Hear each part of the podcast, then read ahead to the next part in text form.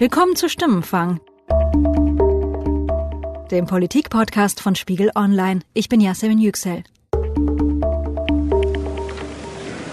Ich eröffne die Sitzung und rufe auf den Tagesordnungspunkt 1, Fragen der Bundesregierung. Die Bundesregierung hat mitgeteilt, dass die Bundeskanzlerin heute persönlich in der Regierungsbefragung zur Verfügung steht. Ralf, was stand heute im Bundestag auf der Tagesordnung? Ja, was wir erlebt haben, ist die Befragung der Bundeskanzlerin. Ähm, die soll künftig dreimal im Jahr stattfinden, so ist es im Koalitionsvertrag festgelegt. Da kann das ganze Parlament der Bundeskanzlerin Fragen stellen zu allen Themen, zu der die Abgeordneten äh, Fragen haben. Für jede Frage und jede Antwort stehen jeweils höchstens eine Minute zur Verfügung. Und diesmal hat das noch in einem Format stattgefunden, das künftig anders sein soll, nämlich in dem der Fragestunde, die es schon immer gibt und wo bisher auch schon Regierungsmitglieder Stellung genommen haben. In der Regel waren das aber Staatssekretäre, manchmal auch Minister, wie die Bundeskanzlerin. Das soll eben künftig häufiger stattfinden. So, jetzt eröffne ich Fragerunde. Die erste Frage hat der Kollege Müller, AfD. Zum ersten Mal in ihrer inzwischen 13-jährigen Kanzlerschaft hat Angela Merkel sich also den direkten Fragen der Abgeordneten im Bundestag gestellt. Die G7 braucht eine kohärente Strategie zur Wirtschafts- und Außenpolitik, die ich nicht sehe. Diese Premiere ist in dieser Woche unser Thema bei Stimmenfang. Gemeinsam mit meinem Kollegen Ralf Neukirch vom Spiegel habe ich mir die Fragestunde von der Pressetribüne im Bundestag aus angesehen. Deswegen möchte ich Sie bitte fragen, werden Sie jetzt auf dem G7-Gipfel äh, diesen destruktiven, US-hörigen deutschen Sonderweg weitergehen? Oder werden Sie und ich habe anschließend mit Ralf darüber gesprochen, wie die Kanzlerin ihre Aufgabe gemeistert hat. Herr Kollege, es wird Ihnen ja nicht entgangen sein, dass ich wenige Tage vor dem Petersburger Gipfel in Sotschi ein langes, ausführliches bilaterales Gespräch mit dem russischen Präsidenten geführt habe.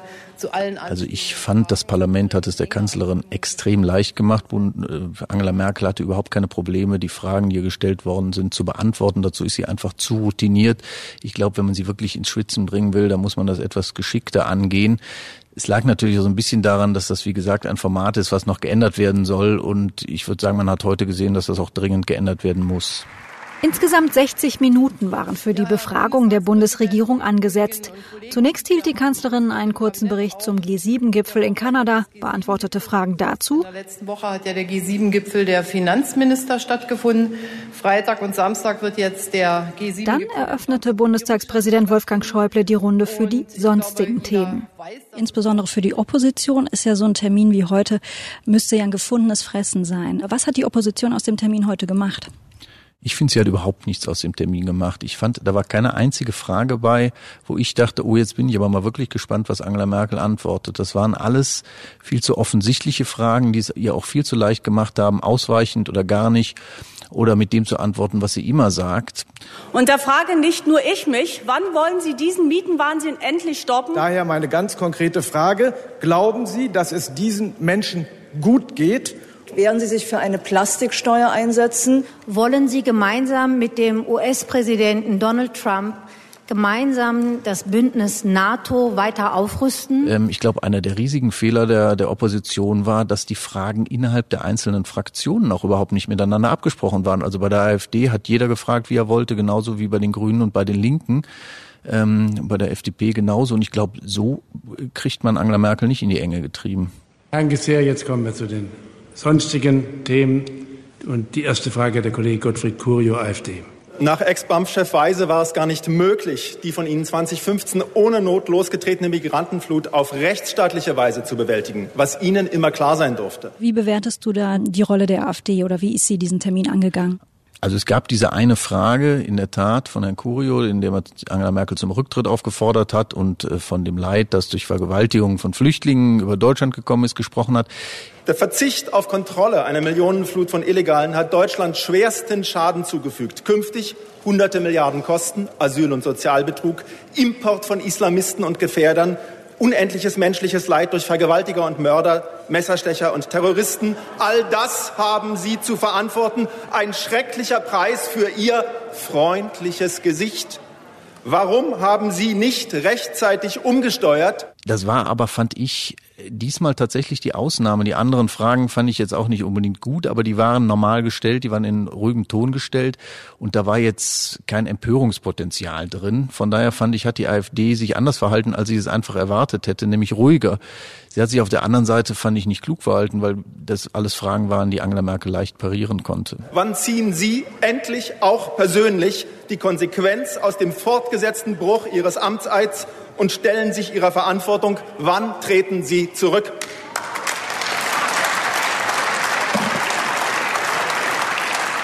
Wir hatten im Jahr 2015, das deutete sich schon 2014 an, eine außergewöhnliche humanitäre Situation, in der Deutschland verantwortlich gehandelt hat und im Übrigen durch den Europäischen Gerichtshof mit seinem Urteil vom Juli 2017 auch bestätigt rechtmäßigen Handeln.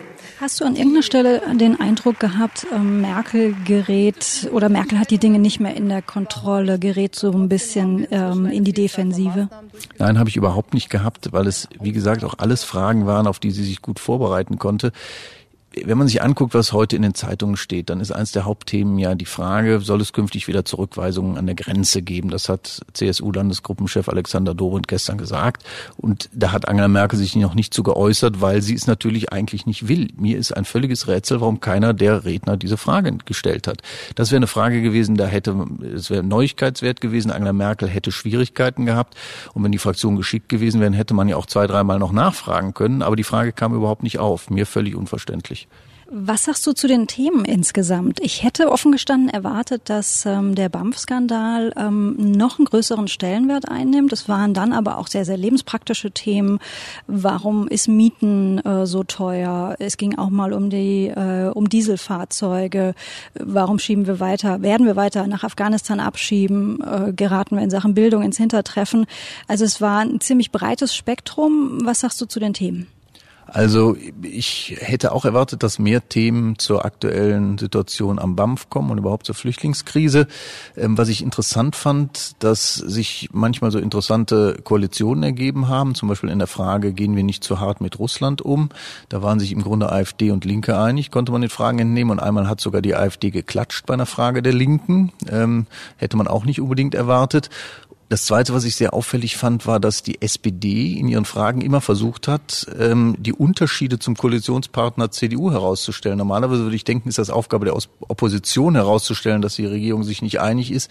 Der SPD war das wichtig, das selber zu erledigen. Das, ehrlich gesagt, fand ich, war der Teil, der für Angela Merkel am schwierigsten war. Die nächste Frage stellt die Kollegin Kirsten Lühmann, SPD-Fraktion. Frau Bundeskanzlerin, in den letzten Jahren haben viele Menschen in unserem Land moderne Dieselfahrzeuge gekauft weil die Industrie, auch die Politik ihnen gesagt hat, die entsprechen europäischen Umweltnormen. Jetzt haben diese Menschen Sorgen, was den Wiederverkaufswert angeht und ob sie mit diesen Fahrzeugen überall hin können. Der Verkehrsminister Scheuer hat gesagt, er rechnet damit, dass in zehn Städten Einfahrtverbote kommen oder Durchfahrtverbote. Nun wissen wir von ähm, der Kanzlerin, sie ist bekannt für ihr Detailwissen, sie fuchst sich in Themen rein, ähm, da kann ihr kaum einer was vormachen. Wie sehr liegt ihr diese spontane Frage-Antwort, dieses spontane Reagieren? Na, ich finde, da ist sie eigentlich gar nicht so schlecht drin, so in diesem Eins zu eins. Das hat man ja auch an manchen Punkten gesehen. Äh, Frau Bundeskanzlerin, Sie haben ja vorhin zu Recht darauf hingewiesen, dass sich unser Arbeitsmarkt aufgrund mutiger Reformen Ihres Vorgängers und kluger Politik, vor allem eines sozialdemokratischen Arbeitsministers in der letzten Krise in einer sehr guten Verfassung befindet. Man sah das an der, an der Frage eines SPD-Abgeordneten, der die Verdienste von Gerhard Schröder gelobt hat und gesagt hat, deswegen sei die Arbeitslosigkeit so niedrig, wo sie dann so flapsig gesagt hat, na, es hätte auch an der hervorragenden Opposition damals gelegt. Also erstmal hat das, was wir erreicht haben, auch mit der herausragenden Oppositionsarbeit der damaligen CDU-CSU-Fraktion zu tun und äh, unserem Abstimmungsverhalten im Bundesrat. Manchmal mussten wir sie sogar retten, um das, die, damit die guten Reformen überhaupt stattfinden konnten. Aber sei es drum. Heute haben wir andere Herausforderungen, da gebe ich Ihnen vollkommen recht. Und äh, deshalb unterstütze ich im Grundsatz die Qualifizierungsoffensive. Also sie kann durchaus schlagfertig sein auf solche Sachen auch eingehen. Und das ist natürlich im Grunde auch ähm, für sie willkommen, wenn es da so ein bisschen Ablenkung gibt. Denn sie hat eine Minute Zeit zu antworten. Wenn sie dann zehn Minuten oder zehn Sekunden lang Witzchen machen kann, dann brauchst du nur noch 50 Sekunden lang zu antworten. Also ich glaube, das Spiel beherrscht sie ganz gut. Wenn man sie in dem Spiel schlagen will, dann muss man sich schon äh, gut vorbereiten und aufgeweckt sein. dass es diesen Termin wie heute künftig geben wird, ist Teil des Koalitionsvertrags. Dort steht außerdem, wir wollen den Bundestag zum zentralen Ort der gesellschaftlichen und politischen Debatte machen. Ähm, das würde ich auch so unterschreiben. Ich habe mich aber auch gefragt, warum ist er das nicht längst? Das hängt natürlich so ein bisschen äh, mit den Verfahren zusammen. Der Bundestag ist, wird ja gern vergessen, eigentlich kein Debattenparlament, obwohl wir auch, auch äh, natürlich eine Vielzahl von Plenardebatten haben. Das ist eben ja ein Arbeitsparlament und die sieht man eben nicht. Bin mir auch gar nicht sicher, ob der Bundestag für gesellschaftliche Debatten unbedingt das richtige Forum ist. Was man auf jeden Fall sagen kann, wenn man sich solche äh, Formate in anderen Ländern anguckt, ähm, das funktioniert schon allein durch die räumliche Anordnung im Bundestag schlecht. Man hat dann die Bundeskanzlerin, die dann auf ihrer Regierungsbank steht und relativ weit entfernt die Abgeordneten. Sowas wie Stimmung kann da jedenfalls nicht aufkommen. Und die Idee war ja eigentlich schon auch so ein bisschen eine lebendige Debatte zu haben. Und ich habe die heute als ausgesprochen tot empfunden. Der Deutsche Bundestag ist nicht immer so gut, wie er sein könnte und vielleicht auch sein sollte. Das hat Norbert Lammert, der ehemalige Bundestagspräsident, in seiner letzten Rede im September letzten Jahres gesagt. Lammert hielt sich auch mit Kritik an der bisherigen Praxis der Regierungsbefragung im Bundestag nicht zurück. Er selbst setzte 2014 zum Beispiel durch, dass bei den Befragungen wenigstens ein Regierungsmitglied anwesend zu sein hat und die Ministerien nicht nur ihre Staatssekretäre schicken dass die Regierungsbefragung in jeder Sitzungswoche des Deutschen Bundestages noch immer zu den Themen stattfindet, die die Regierung vorgibt, nicht das Parlament, ist unter den Mindestansprüchen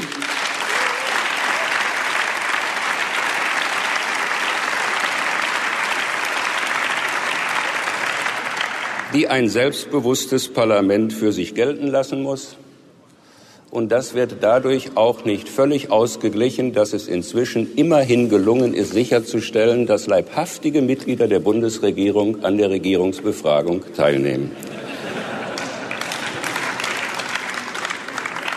Wenn du jetzt von anderen Ländern sprichst, dann glaube ich, da denkst du auch an Großbritannien, hast das Beispiel im Kopf, äh, wie in Großbritannien wöchentlich ein ähnliches Format stattfindet. Questions to the Prime Minister, Simon Hoare.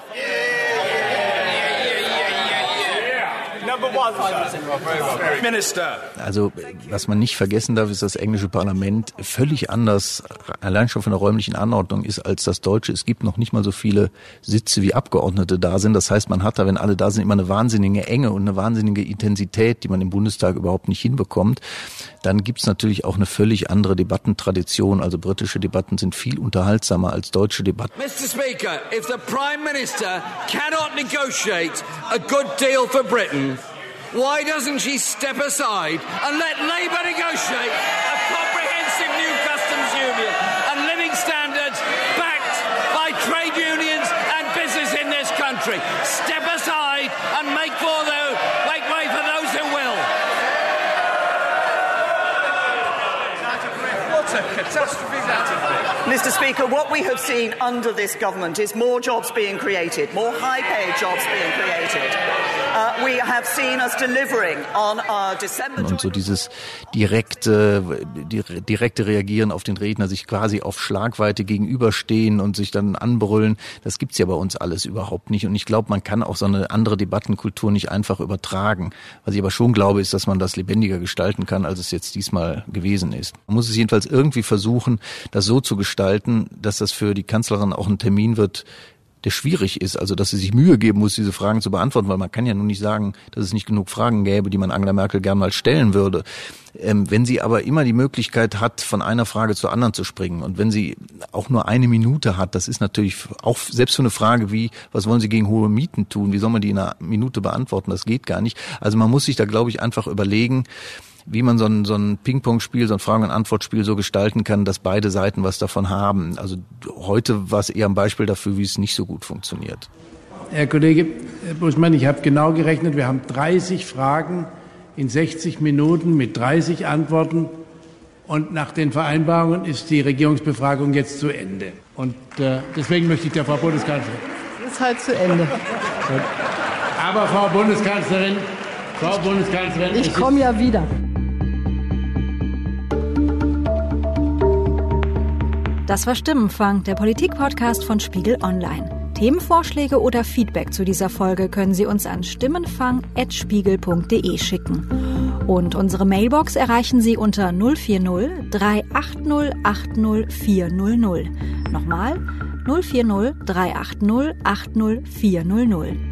Bei der Produktion für diese Episode wurde ich diese Woche unterstützt von Ruth Lampen, Charlotte Meyer-Hamme, Thorsten Reitzek und Matthias Streitz. Die Stimmenfangmusik kommt von Davide Russo.